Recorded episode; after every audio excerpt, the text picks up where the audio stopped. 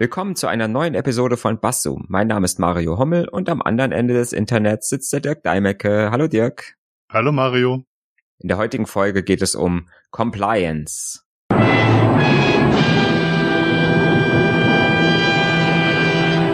Schönes englisches Wort, ähm, wo auch die Wikipedia ganz viel zu, zu sagen hat, ähm, wo es auch ganz viele verschiedene Bedeutungen gibt. Ähm, wir verlesen aber heute den Teil äh, oder beziehungsweise die Kurzbeschreibung in der Wikipedia, äh, auf die wir heute ein bisschen näher eingehen wollen. Und das ist äh, die, Betriebs-, die betriebswirtschaftliche und rechtswissenschaftliche Umschreibung. Also da ist nämlich dann die Compliance, die Umschreibung für die Regeltreue, auch Regelkonformität von Unternehmen, also die Einhaltung von Gesetzen, Richtlinien und freiwilligen Kodizes, die Gesamtheit der Grundsätze und Maßnahmen eines Unternehmens zur Einhaltung bestimmter Regeln und damit zur Vermeidung von Regelverstößen wird von der Regierungskommission Deutscher Corporate Governance Codex als Compliance Management System bezeichnet.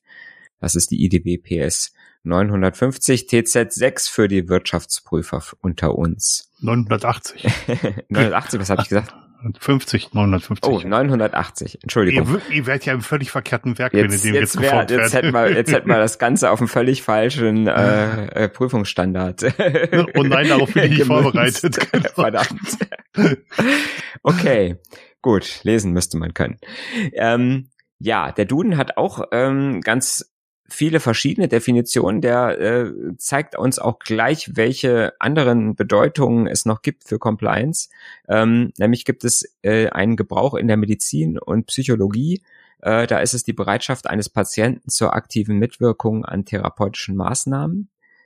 Ähm, es gibt äh, noch einen medizinischen Gebrauch, äh, nämlich ist tatsächlich Compliance auch die elastische Volumendehnbarkeit von Atmungs- und Gefäßsystemen äh, für die Mediziner unter uns.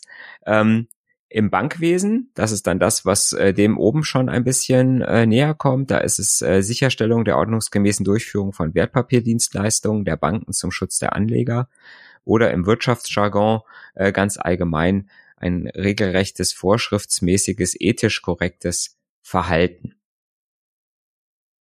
Genau, wir nehmen Nummer vier. Wir nehmen, wir nehmen Nummer vier. mit, alle, mit alles scharf, bitte. Ja, mit scharf. ja. Ja, tatsächlich, äh, tatsächlich hattest du äh, dir die Compliance äh, schon länger mal äh, rausgepickt und wir hatten es bis jetzt nur noch nicht geschafft, äh, drüber zu sprechen, mhm. äh, weil du ein gespaltenes Verhältnis dazu hast. Also wir haben nicht, nein, wir haben nicht äh, bis jetzt nicht geschafft, darüber zu sprechen, weil du ein gespaltenes Verhältnis hast, sondern du hast es dir ausgewählt, weil du ein gespaltenes Verhältnis hast. Ja, und wir haben es nur noch nicht geschafft, darüber zu reden. Genau.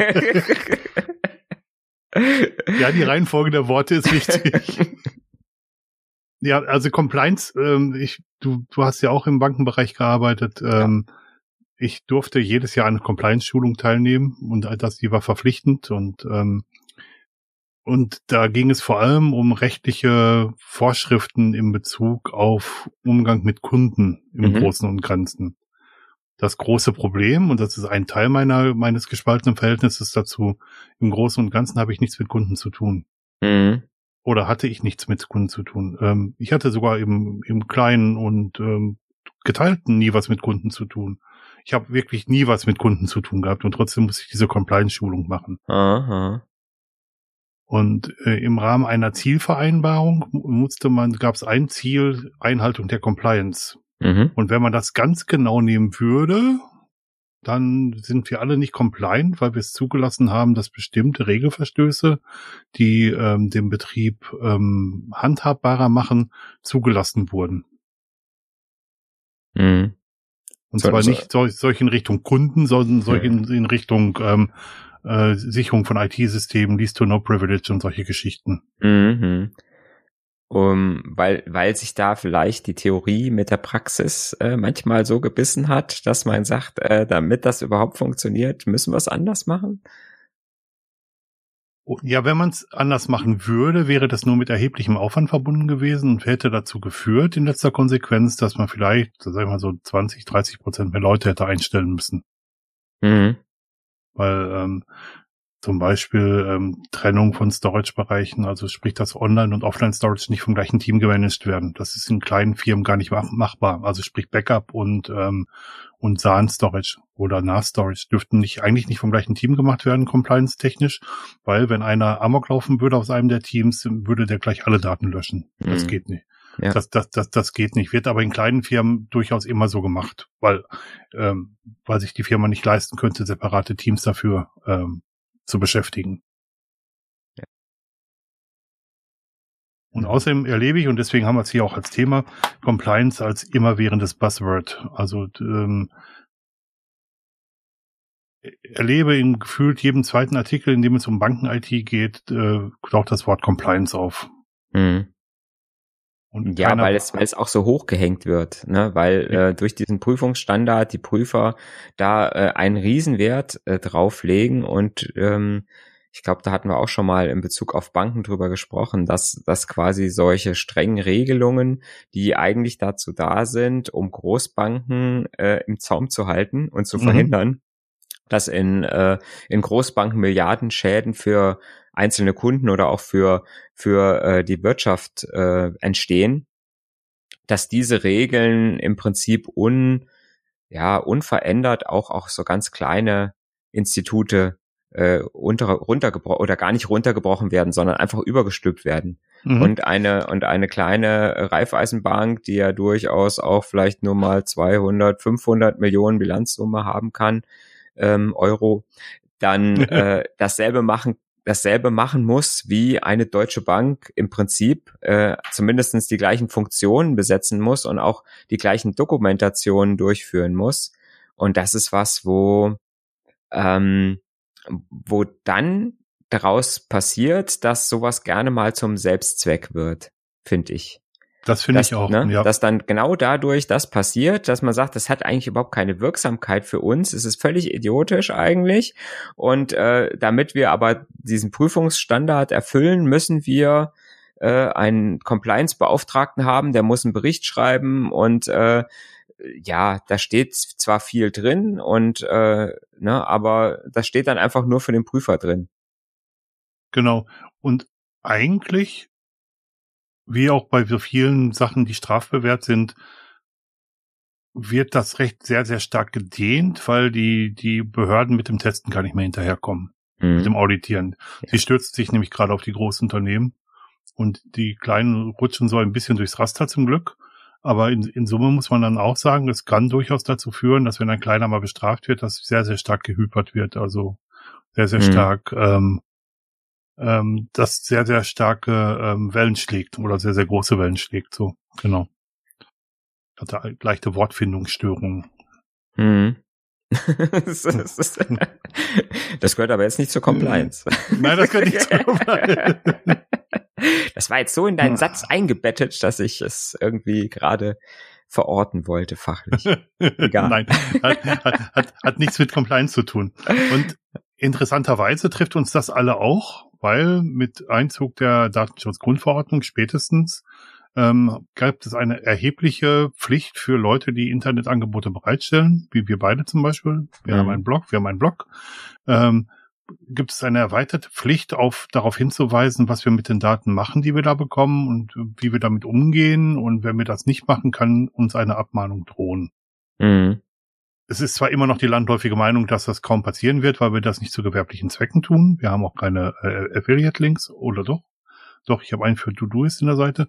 Ähm, wir haben auch sonst, also wir, wir, machen das nicht, um Geld zu verdienen. Wir sind also nicht kommerziell mhm. im weitesten Sinne, wobei die Auslegung eher so ist, im Zweifelsfall ist es halt kommerziell. Und dass, dass für uns halt besonders viele Regeln gelten, die ähm, das dem Otto-Durchschnitts-Blog-Bereitsteller durchaus schwieriger machen, ein eigenes Blog zu betreiben. Ja. Es geht ja schon mit der, mit, interessiert das nicht. Genau, es geht ja schon mit der Datenschutzerklärung los. Ne? Es geht mit äh, hm. dann weiter mit dem Cookie-Banner und äh, äh, ganz am Anfang mit dem Impressum. Ja, ja, immer noch, immer noch, ja, oder? Immer noch. Ja. Wo wir eigentlich, sage ich mal, wo das Damoklesschwert des Impressumspflicht immer noch, äh, der Impressumspflicht über äh, allen deutschen, zumindestens deutschen Blogbetreibern äh, hängt ne, äh, wo man sagt, okay, da muss zum, muss zum Beispiel eine Telefonnummer drinstehen, die vielleicht äh, bei uns nicht drin steht, weil wir nicht wollen, dass irgendeiner ständig uns anruft auf dem Privatanschluss. Ne? Ja. Oh, bei mir steht sie drin, glaube ich. Hm. Ja, ich glaube, bei dir steht sie drin, ja. Ähm, und mich nur anrufen, kriegen, krieg richtig auf die Fresse. ja, hätte ich jetzt fast gesagt. Nein, aber äh, die, die Rechte gelten für mich, auch wenn ich in der Schweiz lebe, genauso, weil mhm. ich mich natürlich auch an das deutsche Publikum oder das Publikum in Deutschland äh, wenn, äh, wende. Und damit gilt, gilt für mich auch das deutsche Recht. Mhm. Aber ist es, äh, ist es überhaupt, sage ich mal, oder kann dich überhaupt jemand in der Schweiz angreifen aus Deutschland rechtlich? Äh, Ihr seid ja. doch neutral. Ja. Dazu können wir mal eine separate Folge machen. Ähm, ja, kein Cayman Islands, ne? Wäre dann die richtige Wahl für den Surferstandort. Also es gibt eine, einen deutlichen Unterschied zwischen Opportunismus und Neutralität. Mhm. Sagen wir es sagen wir's mal ja. so in, in, in, Kürze. Natürlich kann man das. Es gibt ja verschiedene Abkommen zwischen den Staaten und Leute können mir durchaus eine äh, Zustellungsurkunde zu, zustellen, mich rechtlich äh, verantwortlich machen. Ähm, bezüglich der DSGVO ist sogar die New York Times mal abgemahnt worden und tatsächlich mit Erfolg. Mhm. Die mussten, mussten, mussten wirklich zahlen, weil sich ihr Angebot halt auch an, an Deutsche gerichtet hat. Sonst hätten sie sicherstellen müssen, dass es in Deutschland nicht gesehen werden kann. Ja. Hm. Ja, aber wenn wir jetzt nochmal zum Blog selber zurückkommen, ja. ist ja immer so eine Geschichte, wo man sagt, äh, Datenschutzverordnung, klar. Ne? Wenn mhm. ich jetzt sage, ich habe jetzt keine, ich habe jetzt keine äh, externen Dienste eingebunden, dann mhm. äh, macht unser Lieblingsblog-System Serendipity setzt trotzdem Session Cookies. Ne? Mhm. Ne? Also um einfach äh, denjenigen ein paar Komfortfunktionen ähm, zu ermöglichen, wie zum mhm. Beispiel, äh, dass er beim Kommentieren nicht immer seine Daten eingeben muss. Das merkt sich dann der Browser. Mhm. Ähm, oder wenn es jetzt ein, ein, Admin ist, dass er dann halt äh, eingeloggt bleibt, eventuell solche Geschichten. Ähm, ich weiß gar nicht, was es sonst, aber so viel mehr ist es, glaube ich, nicht, ne? Was, was Serendipity macht. Ja, wir dürfen den Webserver nicht vergessen, der natürlich auch Daten erhebt. Ja. Auch, auch der lockt natürlich mhm. IP-Adressen mit. Mhm. Ne? Und wenn wir jetzt äh, zum Beispiel keinen Einfluss drauf haben, was unser Hosting-Provider macht. Ne? Also ich sage mal, ich nutze jetzt zum Beispiel, ich würde ein Web-Hosting nutzen mhm. ähm, und dann habe ich jetzt keinen Zugriff auf die Logdatei oder ich habe keinen keinen Einfluss darauf, wo und wie Logdateien vom Websurfer gespeichert werden. Ne? Ja. Ich die meisten deutschen Provider machen es so, dass sie äh, nach einem kurzen Zeitraum die IP-Adressen anonymisieren in den Logdateien. Mhm. Ähm, und was dann, sage ich mal, einen so ein bisschen aus der Haftung natürlich wieder rausnimmt. Mhm. Ähm, ich sag mal, du, der du einen eigenen Surfer betreibst, musst das selbst machen. Mhm. Äh, musst halt sagen, was du machst. Du könntest aber auch von vornherein verhindern, dass überhaupt IP-Adressen vollständig in, in, in die Logdatei geschrieben werden. Mhm. Und dann ähm, hat man natürlich immer das Problem, wenn es jetzt weitergeht und man nutzt irgendwelche externen Dienste, ne, sei es unser beliebtes Sheriff-Plugin, womit man halt auf Twitter oder Facebook teilen kann, mhm. ähm, wobei das Sheriff-Plugin ja die datenschutzfreundliche Variante ist, die wirklich nur einen Link äh, auf die Seite stellt. Man kann natürlich auch äh, die ganzen sozialen Medien oder irgendwelche Dienste auch so einbinden, dass es eingebettet ist und damit eine richtige Facebook-Seite funktioniert und so weiter und so fort. Mhm. Dann bin ich schon wieder in einer Zone, wo ich dann wieder in der Datenschutzerklärung ähm, meines Blogs sagen muss, hier, wir benutzen Facebook. Es mhm. geht auch schon los, eigentlich geht es schon los, wenn ich Google Fonds benutze, genau, um, äh, um ein Datenvolumen zu sparen, äh, sage ich einfach, okay, äh, beziehungsweise Datenplatz äh, auf meinem Server zu sparen, äh, mache ich sowas und sage, okay, äh, die Fonds werden direkt von Google geladen und nicht bei mir auf dem Server nochmal gespeichert. Und da gibt's halt ganz viele kleine Dienste, die, wo ich als Blog äh, äh, oder als Webseitenbetreiber äh, schnell in, den, in die Versuchung komme, einfach mal schnell eine Codezeile JavaScript zu kopieren und dann kommt irgendwo von anders Daten her und jemand anders hat die IP-Adresse desjenigen, der bei mir surft. Genau. Ähm, ich, ich würde noch einen kurzen Augenblick bei den bei den äh, Logdaten bleiben wollen und mhm. dass es sinnvoll sein kann, die komplette IP-Adresse auch im, im Log zu haben. Ähm, wenn man für sicherstellen möchte, dass sein Block, das Block nicht überrannt wird, man spricht da von einer Distributed Denial of Service Attack, also einer, einer ja, einer großen Attacke von verschiedenen, von verschiedenen Seiten, dann braucht man IP-Adressen, um sie sperren zu können, falls sie viel zu häufig auf das, äh, das Block zuhageln. Mhm. Und, und das, da lohnt es sich nicht, im, im Regelfall nicht komplette Adressbereiche auszusperren, weil wenn äh, der Mario und ich beide bei einem bei dem gleichen Provider wären, dann wären wir, äh, obwohl der Mario der Superspammer ist, den ich gerne ausschließen wollte, würdest, würdest du noch mich erwischen und ich könnte dann auch das Blog nicht mehr besuchen. Mhm. Deswegen, deswegen braucht man die volle, die volle IP-Adresse und das gibt gibt das Recht auch her. Also man mhm. kann für technisch notwendige Geschichten die IP-Adressen speichern und dann greift das, was du zu Anfangs gesagt hast, dann muss man halt nur sicherstellen, dass sie nach einem bestimmten Zeitraum verschwinden. Idealerweise vielleicht sogar, dass man die Logs gleich löscht. Ja. Dann sind die IP-Adressen auch weg. Ja. Und ja, das ist, das ist halt dann sehr häufig, was bei Compliance halt auch sehr häufig ist, ne? Wenn ich irgendwie, also ich, es ist nicht alles verboten, mhm. sondern vieles kann ich natürlich machen, wenn ich es vernünftig dokumentiere. Ja. Und das ist halt auch eine große Schwierigkeit äh, für kleine Firmen, denke ich mal, ähm, da solche Sachen immer aufzuschreiben und mhm. äh, wirklich auch alles nachvollziehbar zu haben und man ist so als als Admin, sage ich mal, der so wie wir aufgewachsen ist oder größer geworden ist mit der mhm. IT. Ähm, wir hatten halt sehr oft so eine, ja, oder, oder, oder unsere Administration, ich weiß nicht, ob es bei dir anders war, ähm, die Administration so im Kopf. Ja. Man ist ja oft der einzige Admin gewesen, ne, und mhm. hat gesagt, ja, meine Güte, klar, wenn jetzt jemand äh, in der Buchhaltung arbeitet, der kriegt natürlich das äh, Laufwerk von der Buchhaltung, äh, kann mhm. darauf zugreifen. Und äh, wenn der aus der Buchhaltung jetzt äh, auf einmal eine Aufgabe erfüllt, wofür Daten aus äh, der Kreditabteilung braucht, dann kriegt er halt mal schnell einen Lesezugriff auf das Laufwerk von der Kreditabteilung.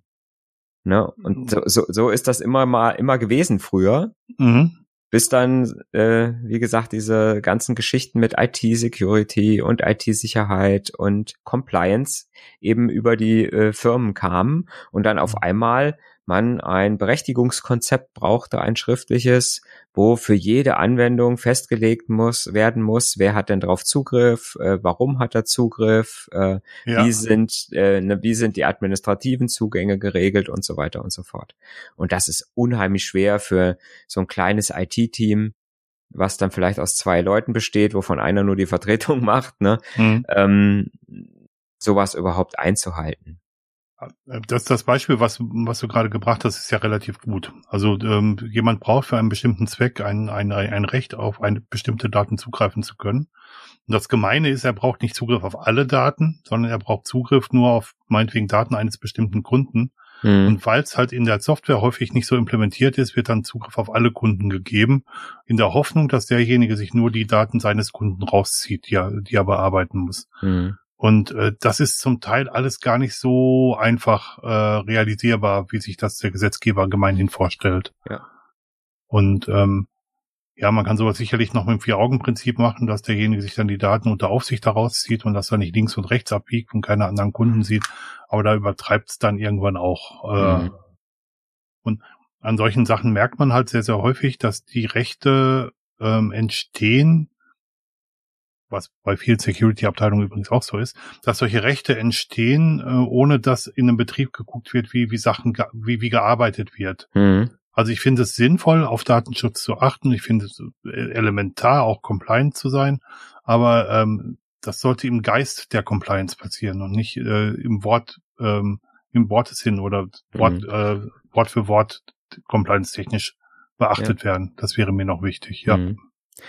Ja, aber es ist halt das Schwierige dran ist halt, wie mache ich oder wie gestalte ich eine Regelung, mhm. um dann in der Praxis das auch so durchführen zu können. Mhm. Ne, zum Beispiel die, zum Beispiel gab es ja diesen Fall in dieser amerikanischen, glaube ich, Bank war es, wo der Wertpapier ähm, Berater vorher in der Sachbearbeitung war. Mhm. Und als er dann gewechselt ist in die Kundenberatung, also dann mit Kundenkontakt war, hat irgendjemand vergessen, ihm diese Rechte für die Wert, für den Wertpapierhandel wegzunehmen. Das Standard, heißt, er oder? konnte im Mhm. Prinzip, genau, er konnte Mhm. im Prinzip, äh, er hatte die Rechte für, den, für die Kundenbetreuung und die Rechte fürs Mhm. Handeln und Mhm. hat dann auch das ausgenutzt, um äh, dolose Handlungen durchzuführen, also irgendwelche betrügerischen äh, Orders aufzugeben, weil er die einfach äh, machen konnte. Mhm. Und äh, daraus kam dann äh, der oder die Compliance-Vorschrift zu sagen, ja, ähm, die Rechte müssen zum einen muss es ein Berechtigungskonzept geben und zum Mhm. anderen muss das auch jährlich rezertifiziert werden. Zumindest Mhm. die kritischen Rechte müssen einmal im Jahr angeguckt werden und ähm, geguckt werden, passen die denn noch? Oder ist einer vielleicht äh, irgendwo anders hingewechselt und darf diese Rechte gar nicht mehr haben? Ja. Und ähm, da steht dann in den Compliance-Vorschriften drin, zum Beispiel, ja, dieses Rezertifizieren darf aber nicht die IT-Abteilung machen. Das muss Mhm. eine Führungskraft machen. Mhm. So. Jetzt schmeiß mal einer Führungskraft so eine Liste mit IT-Berechtigungen hin und sag, hier, guck mal, ob das für deine Mitarbeiter so noch passt. Ähm, ja, und also bei uns in der Firma, wo ich vorher gearbeitet habe, haben das sogar die Teamleiter gemacht. mhm. Und ähm, weil man nicht so die, Recht, Recht, die Rechte auseinanderhalten konnte, die genau mit Kunden im Zusammenhang standen, wurden dann halt alle Berechtigungen überprüft. Mhm. Und das führt dazu, dass immer so, wenn, wenn dieser Auditpunkt erreicht wurde, dass dann halt eine komplette, das komplette Management eigentlich damit beschäftigt war, irgendwelche Access-Control-Listen durchzuschauen, zu gucken, ob irgendwelche User richtigerweise oder falscherweise bestimmte Rechte haben. Wobei die aber dann auch ja wissen müssen, was bedeutet denn welches Accessrecht, Mhm. ne? Ich, ich wollte jetzt noch einen Schritt weitergehen Mhm. und das bei rund 120 bis 180 Active Directory Gruppen, in der ein User drin sein kann, weil man nämlich die Rechte sehr fein gestaffelt hat. Mhm. Ja, das kannst du vergessen. Es, Ja. ja, und dann geht's weiter. Dann hast du, hast du diese Active Directory Gruppen und dann hast du vielleicht noch eine Anwendung, die auch nochmal Einzelrechte hat. Ja, das ist eine absolute, ist eine absolute Verlagerung des Problems. Ähm, Ja. Das, äh, und dann hast du vielleicht innerhalb der Anwendung noch Einzelrechte, die rausgegeben werden, die abseits von diesem Mhm. Berechtigungskonzept rausgegeben Ja. werden. Offiziell darf das natürlich nicht passieren, aber Mhm. nee, und deswegen ist mir das Thema Compliance so, so ein Dorn im Auge, weil wir wissen alle ganz genau, dass wir, wenn es drauf ankommt, eigentlich nicht compliant sind. Ja. Also ich kenne niemanden, der hundertprozentig compliant ist. Mhm.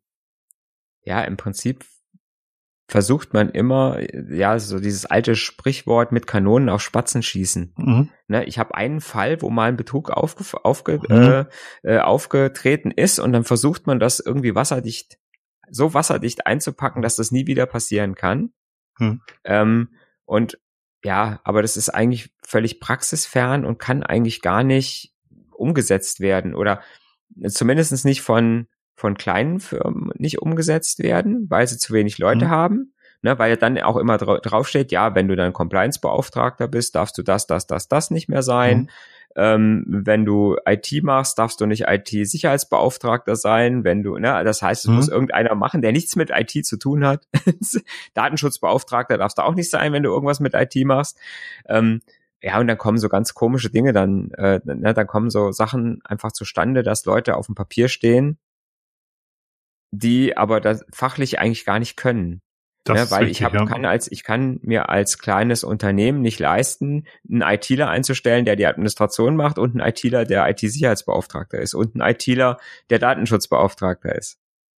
Ne, Ja, das, das- das kann, kann ich nicht so drei Leute, die das Fachwissen haben, äh, im, im Betrieb vorhalten, nur für diese drei äh, äh, ja, Beauftragten stellen. Das wissen viele Firmen natürlich auch und dann holen sie sich Beratungsunternehmen ins Haus. Und diese Beratungsunternehmen arbeiten nach Checklisten und sie wissen auch nicht, was in den Gruppen passiert. Weil Ja. sie müssten eigentlich, um das alles verstehen zu können, mehrere Monate vor Ort sein, weil sie mit allen Fachabteilungen, mit allen äh, Rechtebesitzern, mit allen Rollenbesitzern reden müssen, Mhm. welche, welche Rechte das hat, um das verstehen zu können. Und selbst sie machen nur Stichproben. Und die Stichproben darf dann die Abteilung auswählen. Und die Abteilung wählt natürlich die Stichproben aus, die dann genau in diesen Datensatz reinpassen. Mhm. Also die heißen Koni, also es ist alles eine, eine riesen, ähm, wie soll ich das sagen, ein riesen Getürke, ein Getürke finde ich doof, ein riesen, äh, ein, ein riesen Gemusch, was da hin und her geschoben wird. Ähm, und jeder weiß, dass es so gemacht wird und, und äh, aber, aber es wird trotzdem so getan. Ja. Ja, und dann passieren halt so Sachen wie, wie bei Wirecard, ne? Hm? Wo du eigentlich denkst, meine Güte, das ist ein ziemlich großer Laden. Mhm. Der wird von einer renommierten Wirtschaftsprüfungsfirma geprüft, mhm. ne, die immer hoch gelobt wird und äh, der Standard ist. Ja, und dann die haben wahrscheinlich auch alle Dokumentationen und haben auch einen Compliance-Beauftragten gehabt und alles Mögliche. Mhm. Und dann ist halt das Problem, dass irgendeiner einen DIN A4-Zettel ausdruckt, wo drauf steht, da ist ein Konto mit einer Milliarde. Mhm. So. Ja, und das wird einfach so abgeheftet. Ne? Genau. Das ist, das ist, ist natürlich ganz klar ein menschlicher Fehler, mhm. der da bei, bei der Prüfung passiert ist, die aber äh, auch wieder irgendein systemischer Fehler ist, der wahrscheinlich auch wieder irgendwas nach sich ziehen wird irgendwann mhm. in den mhm. nächsten Jahren, äh, was wieder compliance-mäßig irgendwie, vielleicht muss es, da gibt's dann einen äh, Kontosaldenbeauftragten in den Banken, der dafür zuständig ist zu gucken, ob auch wirklich die Konten da sind, wo äh, die in der Buchhaltung stehen. Ja, und, und die Beratungsunternehmen, die erfassen ja nur den Status quo und geben Empfehlungen, die dürfen ja keine Bewertung vornehmen. Mhm. Oder die nehmen, nehmen Bewertungen vor und geben die dann zur Abstimmung an, an, an, die, an die Behörden weiter. Mhm. Und da stand wahrscheinlich irgendwo drauf, also dieser, dieser, diese Position könnte kritisch, könnte kritisch sein. Mhm. Und dann der Sachbearbeiter, der es durcharbeitet, ach, ist ja alles in Ordnung, es wird schon nicht so schlimm sein. Es menschelt halt. Ja, du kannst ja auch nicht, das ist ja auch sowas, so ein Wirtschaftsprüfer kann ja nicht alles prüfen. Natürlich nicht. Ne, der hat ja gar mhm. nicht die Zeit, alles zu prüfen. Ne? Natürlich nicht. Und selbst wenn du eine Steuerprüfung von, vom Finanzamt hast, auch die prüfen nicht alles. Natürlich nicht. Ne? Die prüfen so lange, bis sie genug gefunden haben und dann. ja, sie machen, sie machen, ja, Stich, sie machen, die machen Stichproben. und mhm. entweder haben sie Glück oder nicht. Ne? Ja, genau. Die sind natürlich, ich sag mal, die sind natürlich darauf geschult, auch Wirtschaftsprüfer sind natürlich darauf geschult, gezielt Fehler zu finden, wobei das auch äh, Fehler sind, meistens, die sehr oft passieren. Mhm. Und deswegen werden sie gefunden. Bin ja. ich der Meinung, das ist jetzt persönliche Meinung von mir. Ne, das mhm. ist so ähnlich wie mit KI. Ja. Ne? Eine KI findet auch Sachen oder kann Sachen, wo sie viele Samples für hat, am besten mhm. finden oder beurteilen oder was auch immer mit tun. Ne? Ja. Sachen, die sehr selten passieren, hat auch eine KI erstmal ein Problem mit. Definitiv. Mhm. Ähm, haben wir auch in unserer Folge über äh, künstliche Intelligenz, glaube ich, näher beleuchtet. Ja. Und ähm, ja, die, die Wirtschaftsprüfer, die gucken auch nur auf Sollbruchstellen, machen wir uns doch mal nichts vor. Auch, auch das Finanzamt guckt nur auf Sollbruchstellen, auf, auf, ähm, auf Sachen, wo sie die Erfahrung haben, dass es da öfter mal im Argen liegt. Da, mhm. da, da achten sie drauf. Geht ja auch gar nicht anders. Ja. Und es funktioniert ja auch meistens. Ja. Ne? Also ich sag mal, es ist ja ein System, was eigentlich so, ja, größtenteils funktioniert. Du hast ab und zu mal hast du so ein Ding wie Wirecard dazwischen, wo dann einfach mal was zuschlägt, was halt noch nie passiert ist. Mhm. Das heißt noch nie passiert, das kann man wahrscheinlich nicht sagen, aber was halt, äh, sage ich mal, selten passiert und dann kommt mal jemand damit durch und dann passiert halt ein Schaden. Mhm. Ne? Sehr viele Sachen werden halt dann doch irgendwann gefunden und äh, ja, werden dann vielleicht auch gar nicht so schlagend. Ne? Ähm, das, das große Problem ist ja, wenn ich einen Compliance-Verstoß vergehe, äh, begehe, dann werde ich zwar arbeitsrechtlich dafür geahndet, aber das hat einen wahnsinnigen Reputationsschaden für die Firma, für die ich arbeite. Und deswegen bemühen sich viele Geschäftsführer oder Verwaltungsräte oder Aufsichtsräte, äh, den Rufschaden möglichst klein zu halten, so dass das ähm, so, so Rufschädigungen ähm, verjähren nicht so schnell wie andere Sachen. Also es mhm. wird hier immer noch von einem Skandal aus den 70er Jahren bezüglich einer, einer Großbank gesprochen. Äh, mittlerweile hat sie sich schon viel, viel mehr zu Schulden kommen lassen. Das ist ein bisschen aus dem Blick geraten. Aber als ich hier angefangen habe, war, war das noch ein Thema. Ähm, und das war 30 Jahre her. Mhm. Also, Ruf, mhm. also ist der Ruf jetzt äh, ruiniert, lebt es sich ganz ungeniert, sagt ja der Volksmund. Mhm. Aber der, so, ein, so ein ruinierter Ruf braucht sehr, sehr lange, um sich wieder zu erholen. Ja, klar. Ja. Äh, damit es natürlich, sage ich mal, sowas nach außen dringt, muss es natürlich auch eine Außenwirkung haben. Mhm. Ne? Es gibt ja auch interne Compliance-Verstöße, die vielleicht gar nicht rauskommen. Natürlich. Ne? Weil vielleicht mhm. entweder gar kein Schaden entsteht erstmal, weil es rechtzeitig mhm. gefunden wird oder äh, weil der Schaden halt zum Beispiel keine Kunden betrifft. Ähm, mhm. Dann ne, wird es auch ja meistens nicht so öffentlich äh, gemacht, als wenn ich Kunden informieren muss, dass irgendwas bei mir schiefgelaufen ist. Mhm. Und ja, und viele Sachen sind halt auch einfach nur theoretisch dass man äh, sagt, okay, da ist irgendeine Dokumentation nicht in Ordnung. Da gibt's hm. äh, gibt's halt im Prüfungsbericht einen, Eintrag und dann ne, muss, muss es halt bis zum nächsten Jahr gefixt werden oder bis zu einem mhm. bestimmten Zeitpunkt gefixt werden. Um nochmal zu den Compliance-Schulungen von vom Anfang zurückzukommen, musstest du die auch machen? Mm, zum Teil. Zum Teil. Äh, äh, ich weiß gar nicht, ob es mit zu Compliance-Schulungen zählt, aber Daten, ähm, ähm, Geldwäscheschulung ja, musste ich auch Muss, machen. Mussten wir machen. Dazu, ja. gehört, gehört ja eigentlich auch mit zur Compliance, wobei ne, mhm. ne, Geldwäschebeauftragter, Compliance-Beauftragter sind natürlich zwei verschiedene, die nicht mhm. derselbe sein dürfen, logischerweise. Natürlich nicht. Aber das sind, das war eine, eine Schulung jährlich, die wir auf jeden Fall machen mussten. Aber so eine richtige Compliance-Schulung habe ich, glaube ich, so mussten wir nicht machen. Also ich muss es bis jetzt äh, in, in beiden Finanzinstituten machen, für die mhm. ich gearbeitet habe. Und da ging es sehr, sehr viel um äh, Überprüfung von, äh, von, ähm, von Kunden, ob die äh, politisch einwandfrei sind und ob was äh, aus Krisengebiet rechtlich einwandfrei das. Ist Geldwäsche. Ja, das haben, das haben wir machen, das habe ich machen mhm, müssen. Genau, das, also Geldwäsche, äh, wie gesagt, das ist genau dieses Ding, wo du sagen musst, wie erkennst du denn, ne, wie erkannst du Geldwäsche erkennen? Und ja. was sind politisch exponentiell genau, exponierte Personen, PEPs, ne, und ja, solche Geschichten. Genau. Ja. Dann, dann noch, äh, dass ich keine Geschenke annehmen darf ab einer bestimmten Höhe. Das hat ähm, was mit Bestechlichkeit zu tun. Mhm. Ähm, ja, also viele, viele Punkte dieser, dieser Art, die eigentlich mehr oder weniger mhm. nur was direkt mit, mit Kundenkontakt zu tun haben. Das oder? muss ich übrigens jetzt auch in der Behörde auch machen. Einmal im Jahr gibt es so ja. eine Belehrung, was, äh, ne, dass ich nichts annehmen darf und das muss ich unterschreiben, dass ich das gelesen und ja. Gibst du mit deinem Bankhintergrund eigentlich diese Schulung selber oder musst du die wirklich entgegennehmen? die muss ich entgegennehmen. das ist nicht mein, äh, nicht mein Bericht. ja, aber es ist, es, es ist schon spannend. Also wir, und wir haben alle die gleiche Schulung gemacht. Also die, ähm, die Banker, die wirklich im Bankbusiness gearbeitet haben, mhm. die, haben die haben keine andere Compliance-Schulung machen müssen tatsächlich muss, tatsächlich muss das bis zur Putzfrau fast schon gehen mit dem, ähm, mit dem Geld, mit der Geldwäscheschulung. Ja. Ja. Weil die könnte ja beim Saubermachen, ne, könnte die ja auch was Geld finden. finden. Ne? Genau. ja, nicht nur das, auch irgendwelche Unterlagen, ne, dann sind wir schon wieder bei Datenschutz und äh, Clean, ja. Clean Desk Policy und solche Geschichten. Ja, genau. genau. Ja. Aber es kann ja auch mal sein, ne, dass mhm. einer sich nicht dran hält an die Clean Desk Policy. Das halten sich immer alle dran. Natürlich. Natürlich. Nee, aber wie gesagt, das ist auch was. Wie gesagt, gerade diese Geldwäscheschulung, die ist verpflichtend für alle Mitarbeiter des Instituts. Ja. Dass man sie jährlich machen muss, ja. Ja mir fällt jetzt kaum noch viel, viel Sinnvolles ein. Also was, was, was, was ich halt äh, beeindruckend finde, ist, dass man da so ein riesen, riesen Thema drumherum macht, dass es sehr, sehr häufig auch in den Medien als Wort verwendet wird. Compliance, das ist ein Wort, was es mittlerweile schon fast in den deutschen Sprachschatz gebracht hat, sonst würden wir das auch nicht, mhm. würden wir es auch nicht im Duden finden. Ja. Ähm, und das ist so in aller Munde, dass die, die wenigsten wirklich wissen, was dahinter steckt. Mhm. Und ähm, die meisten, wenn sie sagen, dass sie sich compliant verhalten, eigentlich ja nicht die Wahrheit sprechen, sage ich mhm. mal. Ob bewusst oder unbewusst. Ja. Witzig ist ja, wie viele, wie viele Übersetzungen das englische Wort Compliance hat, ne?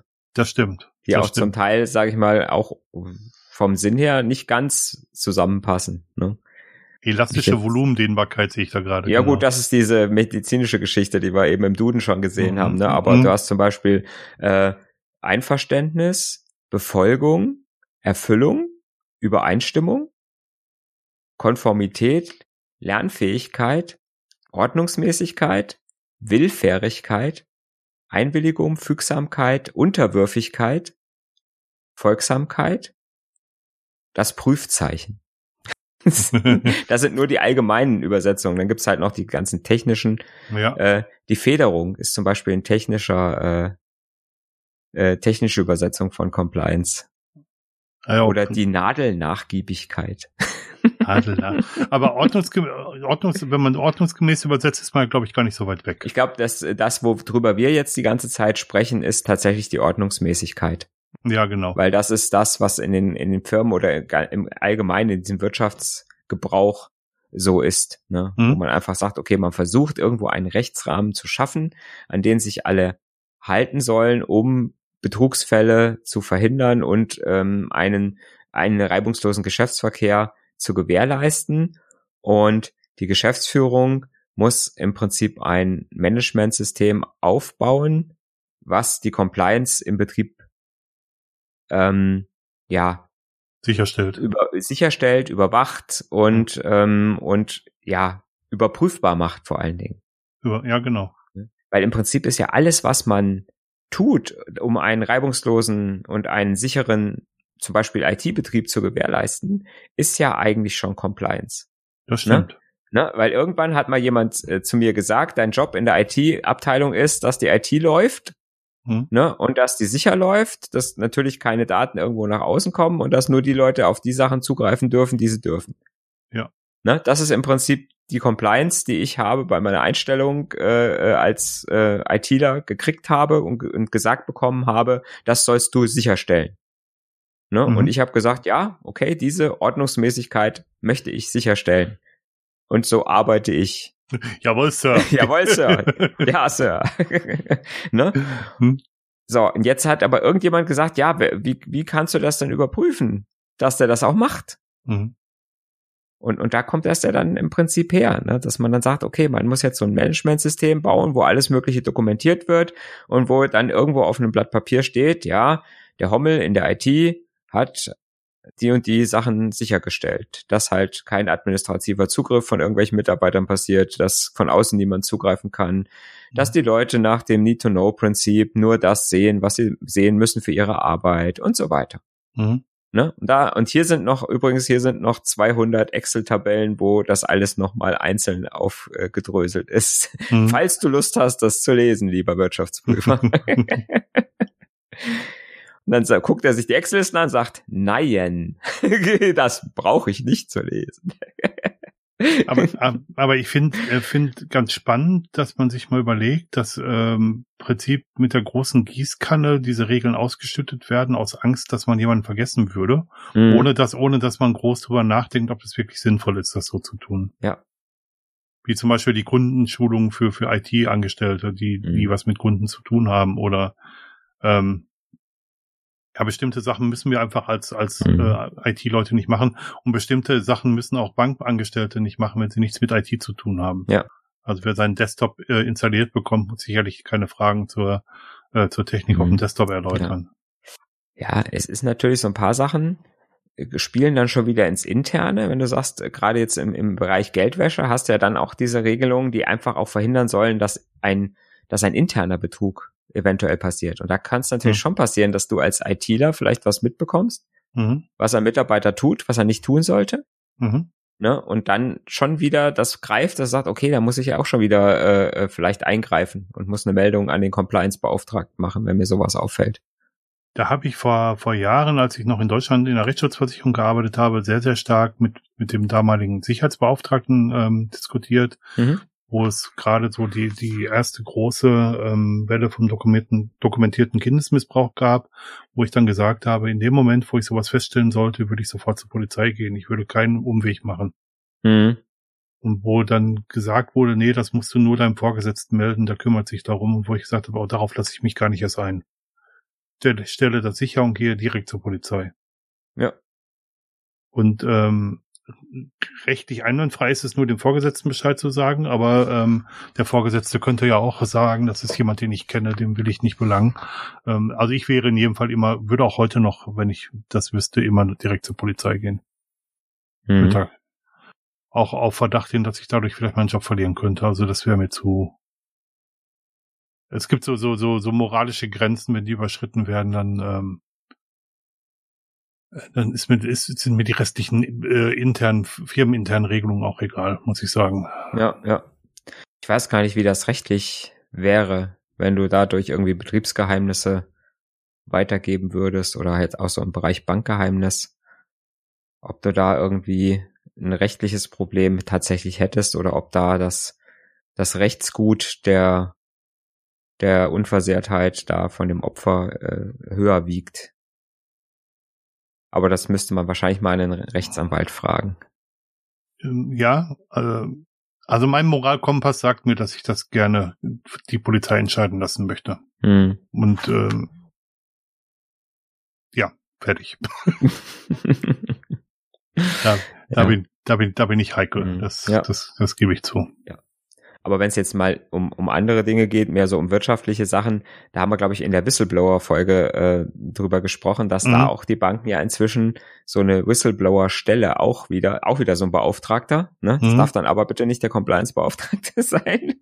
Und nicht der Datenschutzbeauftragte. Und nicht der Datenschutzbeauftragte. Also es muss eine Stelle geben äh, in, äh, in einem Kreditinstitut, wo Mitarbeiter anonym mhm. Verdachtsmeldungen hingeben können. Ja. Also so eine Art äh, toter Briefkasten im Prinzip, ja. wo man äh, einfach was reinschmeißen kann und kann sagen, hier, äh, den und den äh, denke ich, dass, dass der irgendwelche groben Dinger macht, was man natürlich vielleicht nicht machen will, wenn es der direkte Vorgesetzte ist oder äh, ne, aus der oberen Führungsriege jemand, oder auch ein Kollege, den man nicht anschwärzen oder nicht öffentlich anschwärzen möchte, falls dann doch irgendwo was anderes rauskommt. Kann ja auch mal sein, dass man eine falsche Verdächtigung ja. hat, ne? Und dann äh, will man dann irgendwann ja auch noch mit dem weiter zusammenarbeiten. Um, um da einfach Hürden zu verringern, äh, ist da auch, sage ich mal, diese Verpflichtung hergekommen, so eine Stelle einzurichten. Ich weiß nicht, ob es nur in Kreditinstituten ist oder auch in anderen äh, Bereichen sowas gibt, wo, weil Compliance ist ja nicht nur Kreditinstitute, sondern ne, kann ja auch irgendwas anderes sein.